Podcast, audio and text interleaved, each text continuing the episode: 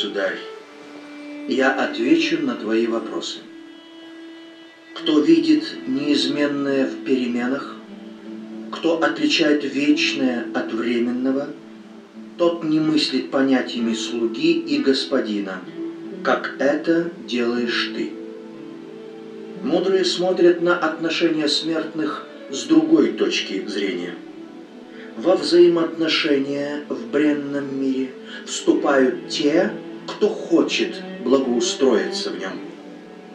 Чтобы добиться высокого положения, нужно совершать жертвенную деятельность, ту, что описано в священном слове для того, чтобы пользоваться служением других, сперва нужно побывать в роли слуги. Но чем выше твое положение в призрачном мире, тем дальше ты от истины. Проснувшись, здравомыслящий человек не придает значения снам, понимая, что события в сновидениях не имеют отношения к жизни наяву. Подобно этому, очнувшаяся в вечности душа воспринимает радости и печали бренного мира как мимолетное наваждение. Для постигшего вечность даже изящная мудрость вет теряет смысл. Точно дикий слон в лесной чащобе, бодрствующий ум мечется между состояниями просветления – возбуждение и помрачение, заставляя сознание мыслить себя деятелем. В уме ты обзаводишься органами чувств, в уме совершаешь действия, называя их греховными или благочестивыми, и в уме пожинаешь их плоды, горькие и сладкие.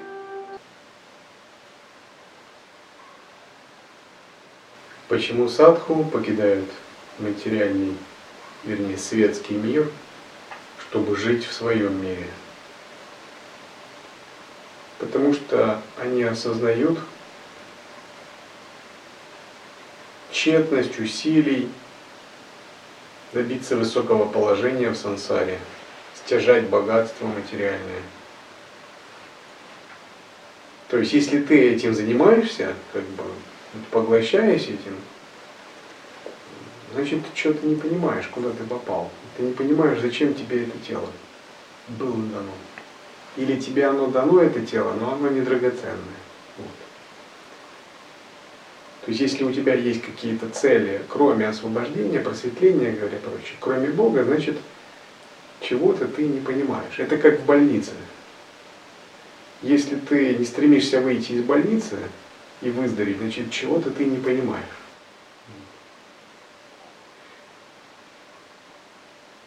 Те, кто рассказывают о прелестях больницы, о том, как здорово познакомиться с соседом по больничной палате, как здорово разбить огород на веранде больничной, какие хорошие врачи, приятные. Тот что-то не понимает, он, значит, не понимает, что есть мир здоровых людей вообще-то, что это не то место, где надо задерживаться, лучше вообще в него не попадать. А если попал, то приходить здоровым в качестве врача, санитара, может быть, того, кто лечит других. И вот святые миссионеры, учителя, это как бы врачи, санитары, которые приходят лечить других. В принципе, у них нет других целей. И они объясняют это живым существам природу материального мира. Но не все живые существа могут это понять. Просто некоторым не дано по карме, некоторым запрещено кармой это понимать. Они должны выполнить свою карму, они должны выполнить какую-то свою кармическую задачу. И контролирующие их деваты, ну как Не пускают их просто. За, за этими даватами большая сила. Они говорят, кармический долг есть, вот выполняй, какое тебе освобождение еще? И пока йоги не разовьет большую духовную силу, или пока он не получит благословение какое-то великое, ему трудно в этом осознать. Но те, кто обладают драгоценным человеческим рождением, они осознают материальный мир, светский мир именно таким образом. И ставят главные цели познания Бога, служения, освобождения, просветления. И не ищут ничего другого. Потому что когда человек ищет чего-то другого, это значит, у него есть привязанность, основанная на непонимании, на невидении. Это так же, как если есть боевые действия. Человека тянет к боевым действиям, потому что у него есть карма там оказаться. У него есть самскары. Если у него таких самскар нет, его туда не тянет. Или если есть криминальный мир. Человека тянет в мир криминала только потому, что что-то в нем самом есть. Он это обосновывает тем, что э, невозможно из него выйти. То есть для того, чтобы быть в каком-то мире, нужна связь. И эта связь осуществляется посредством самскар, посредством души. Таким же образом мы установили связь именно с материальным миром, измерением мира людей. У нас есть связь. Но эта связь может быть мирской, кармической, может быть духовной, как у учителей, миссионеров, тем, кто проводит волю божественную. Это правильная связь. Это связь, когда ты в этом материальном мире не ищешь никаких привязанностей, не ищешь никаких воплощений амбиций, никаких чувственных удовольствий, никаких желаний. Ты выполняешь божественную волю. Целиком твоя жизнь подчинена, как жизнь солдата подчинена воле командиров, генералитета, главного штаба, так и жизнь садху, она подчинена божественной воле. Он выполняет миссию, он знает, зачем он сюда пришел, в отличие от других душ. Молодые, незрелые, неразвитые души, они не знают, зачем сюда пришли. Потом они ищут смысл жизни, там, терзаются, задают вопросы, сомневаются, даже когда им рассказывают. И долгое время они не могут понять. Спустя какие-то страдания к ним приходит прозрение, но в конце уже, уже старость пришла, уже поздно. Может быть, понял, что смысл жизни в Боге. Но уже как бы кармы накоплено много, старость пришла, уже все, уже не до садха. Зрелые души, они быстро пробуждаются, с двух слов вспоминают свой прошлый потенциал, свою миссию, и они больше ничего не ищут материального. Души наполовину зрелые вынуждены много слушать наставлений, много лекций, много практиковать, очищать свой ум – чтобы впитать мировоззрение зрелых душ. Это и есть процесс обучения. И те, кто становится садху, это или зрелые души, или наполовину зрелые души, у которых достаточно заслуг с прошлых воплощений, которые воплотились именно для того, чтобы слушать дхарму, практиковать дхарму, зная, что вот им доступна такая возможность. И все это драгоценное человеческое рождение.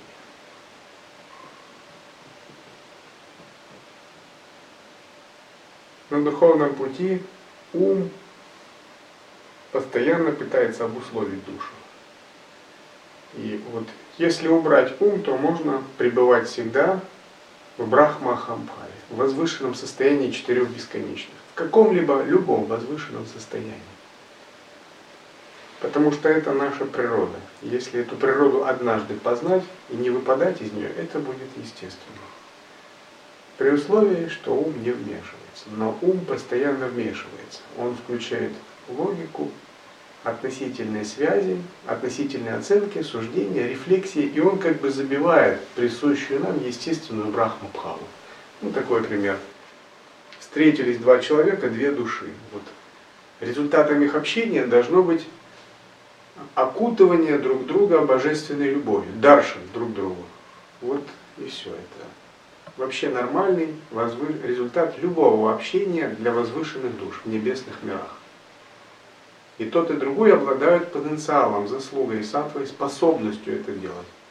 Но вот вмешивается ум, и ум как бы, как бы этот свет забивает, ум выдает какую-то оценку, он дает какое-то суждение, он э, выдает волю. И вот на поверхности этого света появляется некий участок, где выдвигаются разные тенденции ума, разные тенденции воли, разные рефлексия, и другой также скрывает свой внутренний свет. То есть люди как бы так играючи обманывают других, обманывают себя и общаются умами, общаются волей, общаются рефлексиями, общаются не сердцами, не Богом, не светом, не духом, а участками какими-то своих умов, иногда даже острыми участками. И парадоксально, встретились два света, а общаются два ума, две концепции, две рефлексии, два стереотипа, два шаблона, два воли, две воли, два эго. И они не могут договориться, а, страдают, омрачаются из-за этого, из-за этого и даже их внутренний свет тускнеет. Пример неправильного общения. То есть общаются две памяти. У меня память какой я вот такой мужчина, у того память, какой я другой мужчина. Эти две памяти имеют разные взгляды, они никак не договорятся, идет рефлексия, оценки, воли, и каждый пытается провести свою политику. И вот вместо даршана такого божественного общения превращается там, в соперничество, в ерничание, в подкалывание, в пренебрежение, в желание провести свою волю ну, много разных вещей. И вот все это не божественное тип общения. В оценке, в рефлексии, в пренебрежении, в желании себя возвысить. Ну а в мире людей это, это вообще норма. То есть как люди общаются. Особенно в последние годы. Люди как стали очень злые. Почему боевые действия идут? Потому что люди злые когда пять лет в соцсетях вот такое все, готовы друг друга разорвать, через пять лет такого общения, что людям можно давать все, что угодно в руки, они пойдут куда угодно. Потому что люди злые. По всей земле. Значит, такие души воплотились, такими кармами. Но изначально это общение адских миров, общение асурических миров.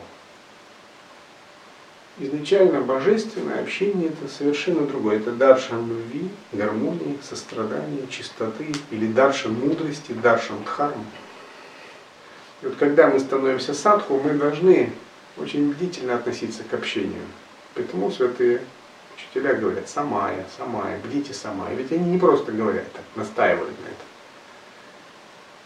Ну ведь они не будут ничего просто так говорить. Мы должны прислушаться к этому. Потому что общение это очень важный фактор в мире людей. Через общение происходят войны, через общение происходит объединение людей по-хорошему в каких-то вещах. Через общение происходит сотрудничество, кооперация, прихождение к вере. Через общение вообще человек мыслит себя как часть метаорганизма вообще всей цивилизации. Через общение возможно и падение, через общение возможно и возвышение. Вот есть правильные типы общения, неправильные типы общения. И когда мы живем как садху, практикуем как садху, мы просто не имеем права на неправильные формы общения. Если как только у нас а, появляется ума тенденция проявить неправильную форму общения, мы должны увидеть, у нас должна загореться какая-то красная лампочка, сигнализация. Неправильная форма общения, неправильная форма общения программа общения будет закрыта через 10 секунд. Вы должны закрывать такие программы протокола общения. Вы должны пресекать попытки ума вести неправильную форму общения. Но для того, чтобы это делать, надо быть достаточно дисциплинированным, достаточно осознанным, чтобы все время наблюдать за собой. То есть садху он всегда наблюдает за собой.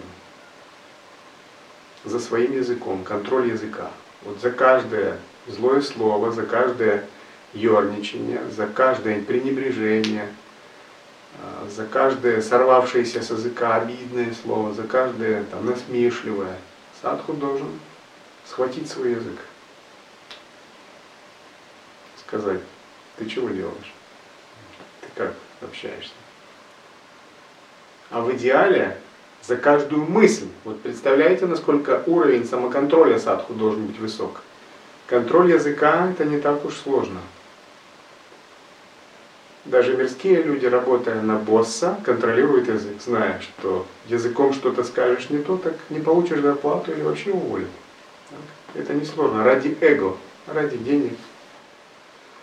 А садху контролирует не только язык, он контролирует корень языка, это мысль. То есть за каждую мысль он себя сам спрашивает.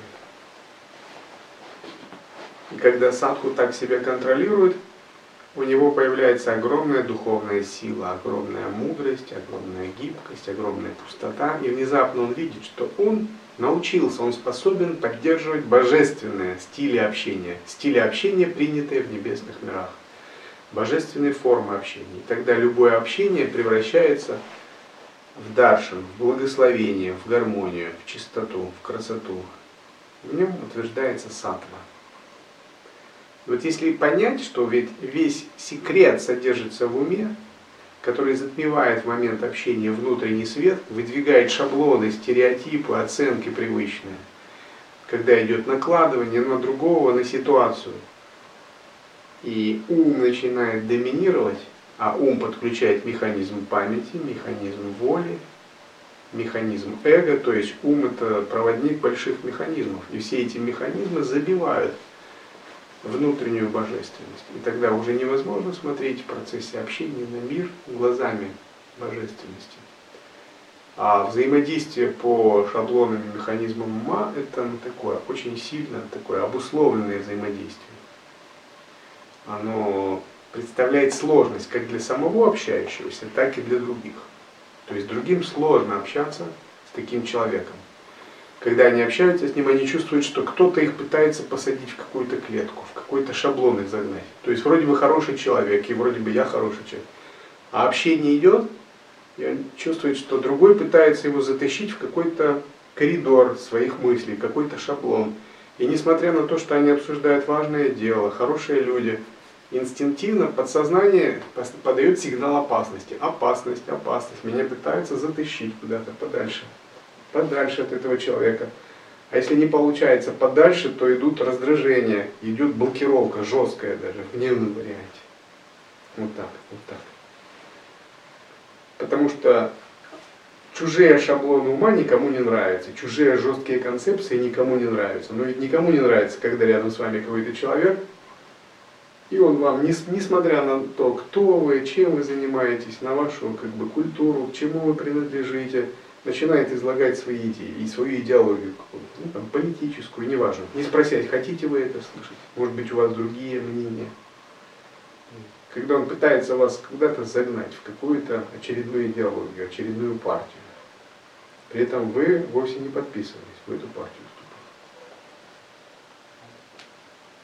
И, естественно, возникает защитная реакция не входить в эти шаблоны. Зачем мне это не нужно? Я хочу быть свободным. Это каждый мирской человек думает. Даже если он не думает об освобождении, о Боге, он думает, я хочу быть свободным в рамках там, своих представлений, в рамках своего эго. Мне, при, мне приятно и в своем шаблоне. Зачем мне еще чужие шаблоны? Я ненавижу чужие шаблоны. Мне в своем шаблоне хорошо. Идет защитная реакция. И как идет защитная реакция механизма эго? Как? Идет обычная рефлексия, обычная негативная оценка. То есть любой, самый простой механизм это быстро оценить плохо. То есть раз мне это не нравится, это плохой человек. Идет, это плохой человек. Все. А человек-то хороший. И о деле хорошем разговаривает. Просто вот так проявляется его шаблон, а другому не, не нравятся его шаблоны. Но механизм защиты он срабатывает. Потому что душа не хочет быть затянутой в чужие шаблоны. И когда другой человек начинает общаться, он свои шаблоны выдвигает. И то же самое происходит. Вот. И поэтому говорят, не понимают друг друга. А как понять? Ведь не две души общаются, не два света, а два механизма. А работа механизма это такая вещь, что он как комбайн. Вот комбайн идет, он предназначен только работать в одну сторону. Принимать там э, колосья и выбрасывать пшеницу. Он ничего другого не умеет. Это жесткий сцепленный механизм и все. И вот, когда садху понимает это, он не дает своему уму стать механизмом, не дает этому комбайну взаимодействовать с другими людьми. Он пресекает его. Он говорит, этот ум, он мне надоел. Что я буду общаться через дух, я буду общаться через божественную душу, а не через шаблон, не через механизм ума. Я должен сделать свой ум гибким, я должен научиться его отбрасывать ежесекундно, я должен сделать свой ум усмиренным, я должен видеть чисто других живых существ. И общаться с ними абсолютно открыто, абсолютно доброжелательно, в соответствии с этим внутренним светом, полностью убрав вот эти механизмы эго, памяти и воли, убрав отождествление. Когда мы так делаем, то мы по-настоящему способны очень гибко, очень мудро, очень духовно общаться. И такое, такое общение является благословением. И даже если у нас что-то не сходится в общении, то есть наши умы неконгруентны, то мы не пытаемся действовать этими механизмами, шаблонами ума, загонять в какие-то механизмы своего ума, навязывать эти механизмы, вступать в конфликт. Что делает садху? У садху есть правило. Просто кланяемся на расстоянии. То есть не теряя уважения к божественному свету, он просто чуть-чуть сдает назад. Это как мудрый водитель, который кто-то едет навстречу, сигналит. И мудрый водитель не выскакивает, не кричит, а не берет в багажнике биту, чтобы выяснять отношения. Он говорит, ну хочешь проезжай, пожалуйста, я тебя пропущу. Но если человек сильно отождествлен с умом, то у него не получается такое общение. И когда, допустим, меня когда-то приглашает, и я вижу, что человек живет по механизмам, по шаблонам ума, мы общаемся с ним, я вижу, он сильно выражает свои шаблоны ума, у меня сразу рождается понимание, а, он кроме шаблона ума ничего не имеет.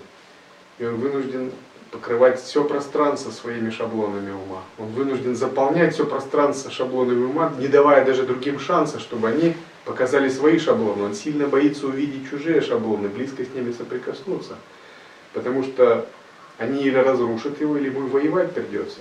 А он еще не очень искусен в интеллектуальной речевой войне. Он очень не уверен в себе. Я просто молчу, позволяю ему проявлять свои шаблоны ума, как он хочет. Мне это все равно, меня шаблоны-то не поймают.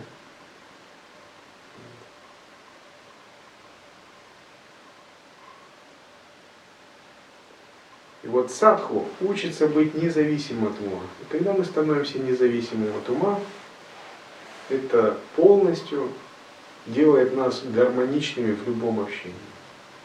Это решает для нас проблему отношений с другим людям, другим людям. Миллионы людей имеют проблемы с отношениями. Мужья разводятся с женами. Люди судятся за разные интересы, за вещи. Люди просто ненавидят друг друга по идеологическим взглядам, по религиозным взглядам. У людей есть превратные представления этом. Не просто им кто-то не нравится.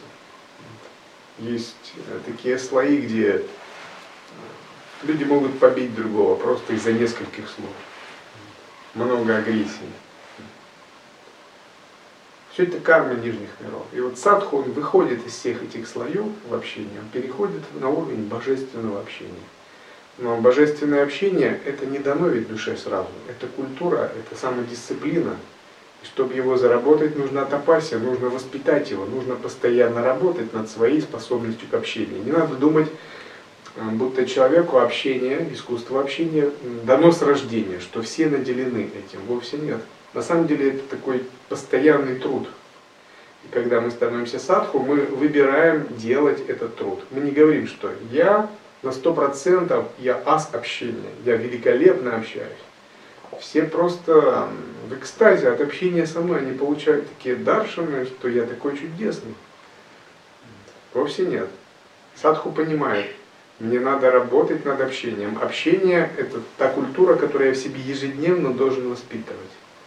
Мне надо следить за своими словами, мне надо следить за бхавой в общении, мне надо следить за своим эго, за стереотипами, шаблонами ума, мне надо учиться уважать других, мне надо учиться видеть других в чистом видении, мне надо учиться усмирять ум, проявлять смирение, мне надо учиться гибкости, отпускать какие-то вещи, какие-то вещи принимать. Это ежедневная тренировка. То есть я не умею всего этого. Я не обучен с рождения, я не помню, как на небесах общаются. Значит, я должен себе это воспитать. Вот садху, он прилагает усилия ежедневные по такому общению. Так же, как певец учится петь, так и садху учится правильно общаться. И вот у мудрых садху не бывает каких-то проблем в отношениях, конфликтов. Ну, не бывает. Это как а, хороший скрипач всегда выводит очень красивые мелодии. Он не берет фальшивые ноты. А у тех, кто не умеет, у них постоянно какие-то возникают недоразумения, стычки, обиды, чувство вины, раскаяние, снова недоразумения, стычки, обиды, чувство вины, анализ, раскаяние. И как бы вот и они постоянно в такой непонятности, им даже самим неудобно за себя. Почему так происходит? Для них загадка, как будто мир ну, такая загадка, как будто это происходит помимо их собственной воли. Вот так случилось. Да. Да не случилось, это закономерно. Как случилось? Вот ты играешь на скрипке, ты вместо ля взял там фа. Это не случилось, это ты взял другую ноту. Вот, как случилось? Или ты едешь и ты пропустил знак кирпич. И тебя штрафуют. Ну так случилось. Нет, не случилось, извини, дорогой. Ты пропустил кирпич, ты просто не увидел правила, вот и все. Если ты будешь хорошо изучать правила дорожного движения, это не случится. Случаются некие большие вещи по воле богов, а это не случилось. Это надо воспитывать ум. И вот когда мы понимаем этот секрет, то общение перестает для нас быть проблемой. То есть проблемы с общением на любых уровнях, старших, младших, равных, мирских, духовных людей, там даже духов, богов, вот все эти проблемы, они исчезают. Потому что мы за счет правильного общения начинаем либо получать благословение, либо давать благословение, либо делиться духовным светом. С равными делимся духовным светом, низших благословляем, от высших получаем благословение. То есть наше общение все перерастает в дух благословения. И тогда внезапно мы понимаем, что общение – это божественный дар. Общение – это уникальный миг другого благословить. Или получить благословение, или обменяться духовным светом. От высших получаем благословение, низшим даем, с равными обмениваемся. Подобно тому, как божественные существа общаются подобным образом. И когда мы реализовываем подобное общение, это значит, что наша карма человеческая, такая, связанная с кармическими связями других, полностью очистилась. Наша прарадха карма очистилась, наша санчит карма очищается, а агами карма творится как карма божественных существ. Это значит, узлы в наде, вишудха чакре, важные чакры развязаны. И через эти чакры транслируются различные виды мудрости.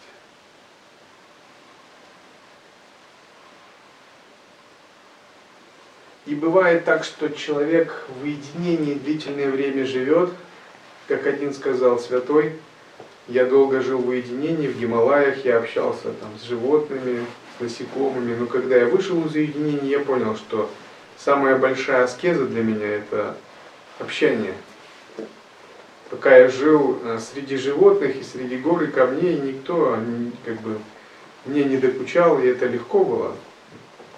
Сколько терпения, сколько смирения приходится проявлять, когда вы общаетесь друг с другом. Это так. То есть правильное общение, если шаблоны ума не усмирены, это действительно аскеза вначале. Это большая тапасия. И вы, как садху, берете на себя эту тапасию, вы ее должны обязательно взять. То есть не, не следует думать, что тапаси это я сижу в Махашанти, сижу в ретрите, а как только закончилось, я просто общаюсь, то никакой тапаси. И мой язык, он действует как мирской человек.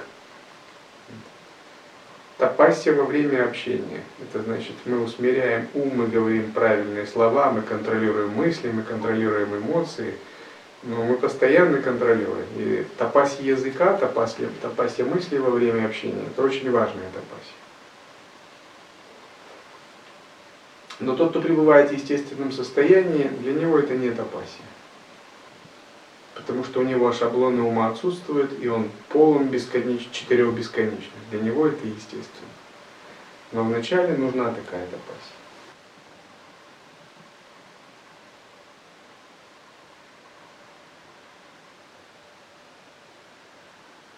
И вот Джада Бхарата, юродивый Бхарата, он покорил царя именно тем, что он общался с ним не по шаблонам царского ума. Он передал ему свой божественный духовный свет. И эго царя было успелено, царь обрел к нему приверженность. И он понял, что те знания, которые он искал у мудрецов, хотел получить знания у святого Риши Капилы, Джада Барата передал ему вот так, спонтанно, через акт общения. То есть акт общения изменил ум, настроение царя, сделал царя учеником Джада Барата. Это простое общение. Потому что Джада Барата не передавал ему свои шаблоны ума, он не злился на царя. Не пытался подавить его своей волей или магическими силами. Он убрал все, он проявил смирение. То есть он проявил свет своей души. Этот свет своей, его души так повлиял на царя, что царь раскаялся во всем этом, он понял всю глупость своей позиции. Вот это а, ваки ситхи, сила святого общения. И вот для нас такое общение это очень важно, потому что через общение мы можем помогать душам пробудиться, мы можем обращать их на путь к свету, мы можем их обращать к дхарме. И неважно, кто вам звонит, говорит с вами, устанавливает связь, вот если он почувствует, что вот этот свет духовный, он идет из вас, независимо, что вы говорите, даже, он проникнется верой вашу миссию, вашу дхарму. Интуитивно его тонкое тело откликнется. Но даже если вы говорите правильные слова, но идет общение как шаблон, как желание навязать некие ментальные правила своего «я», а духовный свет, вкладываемый в слова, отсутствует, или идет еще хуже эго, воля, такая самоутверждающаяся воля, не просто воля, самоутверждающаяся. Это не будет даршином. Вот Джада Барата проявил вот такую способность святого общения. И царь это сразу же признал, сразу понял. И он понял, что я могу получить, я, это мой шанс, я могу получить величайшее благословение, просто общаясь. И он начал задавать вопросы. Джада Барата начал ему отвечать. Интеллектуальный ответ это одно, а самое главное это свет души, который из Джада Бараты изливался на царя. И вот такое общение, его называют еще сатсанг, даршин, крипа – потому что через него что-то открывается в душе, что-то пробуждается в душе. И вот в идеале мы должны превратить каждый акт общения в этом мире в даршин, крипу, в шактипад. Но это возможно, если мы пребываем в свете собственной души, и шаблоны ума во время общения не затмевают. Легко пребывать в свете собственной души, когда ум остановлен в медитации Махашанти, в уединении, в ретрите, ведь мы энергии не проявляем. Но когда энергии проявляются, они как бы закрывают свет нашей души, накладываются на него. И вот искусство созерцания и самосвобождения – не терять свет своей души даже на фоне проявления энергии, не запутываться в этих энергиях. Проявлять эти энергии как игровые, не отвлекаться от пребывания в свете Божественного Я. Или когда они только проявились, сразу их убирать, быть к ним не привязанным.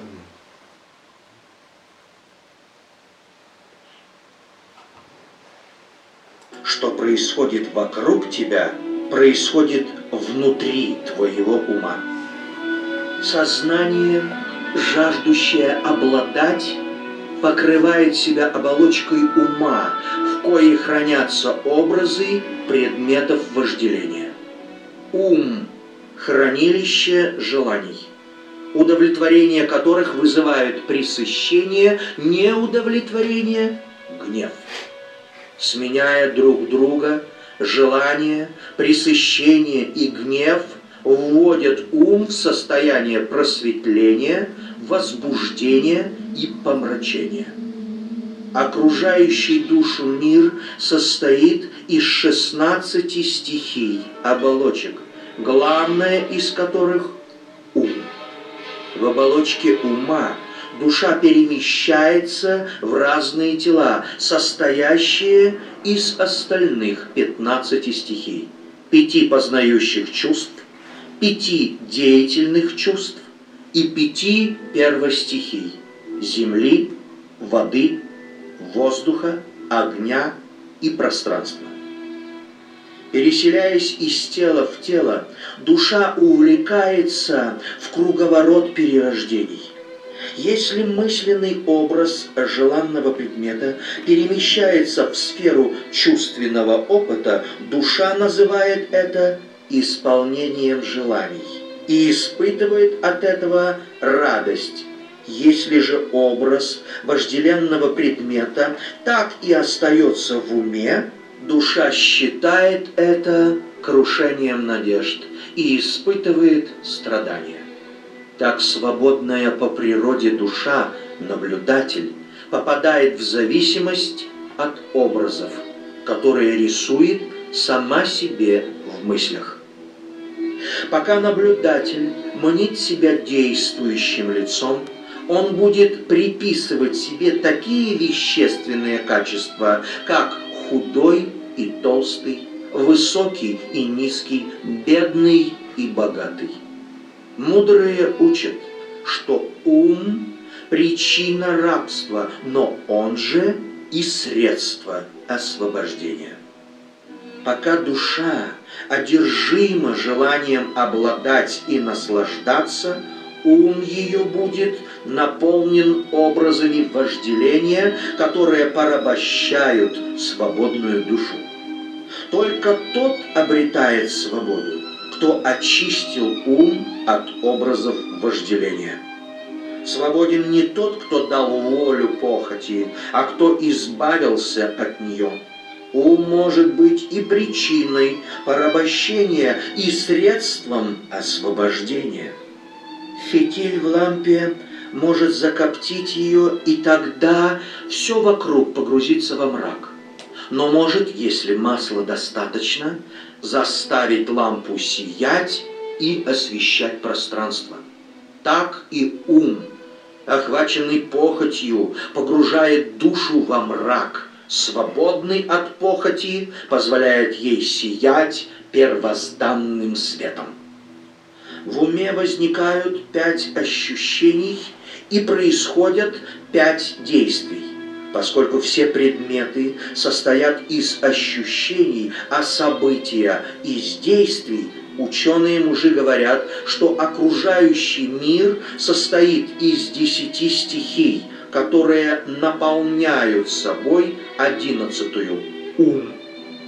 Обстоятельства места, времени и действия не более чем состояние сознания, обремененного самомнением сбросивший с себя оковы самомнения, избавляется от понятий места, времени и действий. К пяти ощущениям относятся звук, поверхность, запах, вкус и цвет. Все предметы окружающего мира есть не что иное, как сочетание пяти ощущений.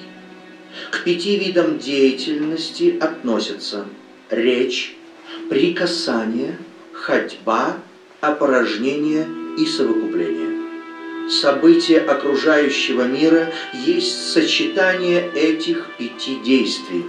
Самомнение порождает понятие «моё». Поэтому некоторые ученые-мужи называют самомнение двенадцатой стихией окружающего мира из взаимодействия ума с десятью чувствами рождаются тысячи и тысячи вожделенных образов, которые меняются под воздействием окружающей обстановки, поступков, времени и, самое главное, настроения наблюдателя. Образы вожделения, составляющие окружающий мир – существуют не сами собой, но в сознании наблюдателя. Окружающий мир не беспорядочен, ибо наблюдатель осмысливает его. Образы вожделения, что возникают в его уме, наблюдатель пытается переместить в область чувственного опыта. Так наблюдатель превращается в деятеля. Если образы вожделения стали предметами ощущения, душа полагает, что добилась успеха в жизни. Если же образы вожделения так и остались в области ума, душа полагает, что жизнь ее течет неудачно. Кто постиг свою истинную суть, тот может видеть, как в уме появляются и исчезают образы вожделения. Существует как отдельный наблюдатель, душа, так и верховный наблюдатель, мировая душа, что пронизывает своим сознанием бытие в целом. Верховный наблюдатель, сущий сам по себе и для себя. Он независим и самодостаточен. Он наблюдает, когда все прочие предметы его наблюдения. Вот почему он непостижим. Он сам в себе, но являет себя обывателю устами тех, к кому он не зашел своею милостью. От него исходит вездесущий свет. Он древнейший и вечно юный. Он повелевает всеми силами и повелителями сил. Он побуждает к творчеству. Он выше Творца. Имя ему Нараяна, ибо в нем находят убежище все сознательные существа. Он в полной мере обладает всеми богатствами и достоинствами. В нем покоятся все существа и все вещество, потому его еще величают Васудевою. Он в сердцевине каждого существа, подобно жизненной силе внутри тела. Он сознание мыслящего и движущая сила действующего. Пока наблюдатель не оторвет взор свой от образов вожделения и не обратится к верховному наблюдателю, он вынужден будет скитаться в мире наваждений – примеряя на себе, как платья, разные телесные облики. Самомнение и его производная ум – вот причина страданий вечной души в бренном мире. В уме хоронятся болезни, скорбь, самообман, жадность, зависть и вражда не уничтожив самомнения, нельзя покончить со страданиями и вырваться из порочного круга рождения и смерти. Необузданный ум – твой злейший враг, что скрывает себя под личиной преданного слуги. Если дать ему волю, ум подчинит тебя своей власти, но ты можешь одолеть его – о доблестный воин, если сдашься на милость высшему победителю. Кто покорно склонился к стопам своего учителя и Всевышнего, тому не страшен его злейший враг.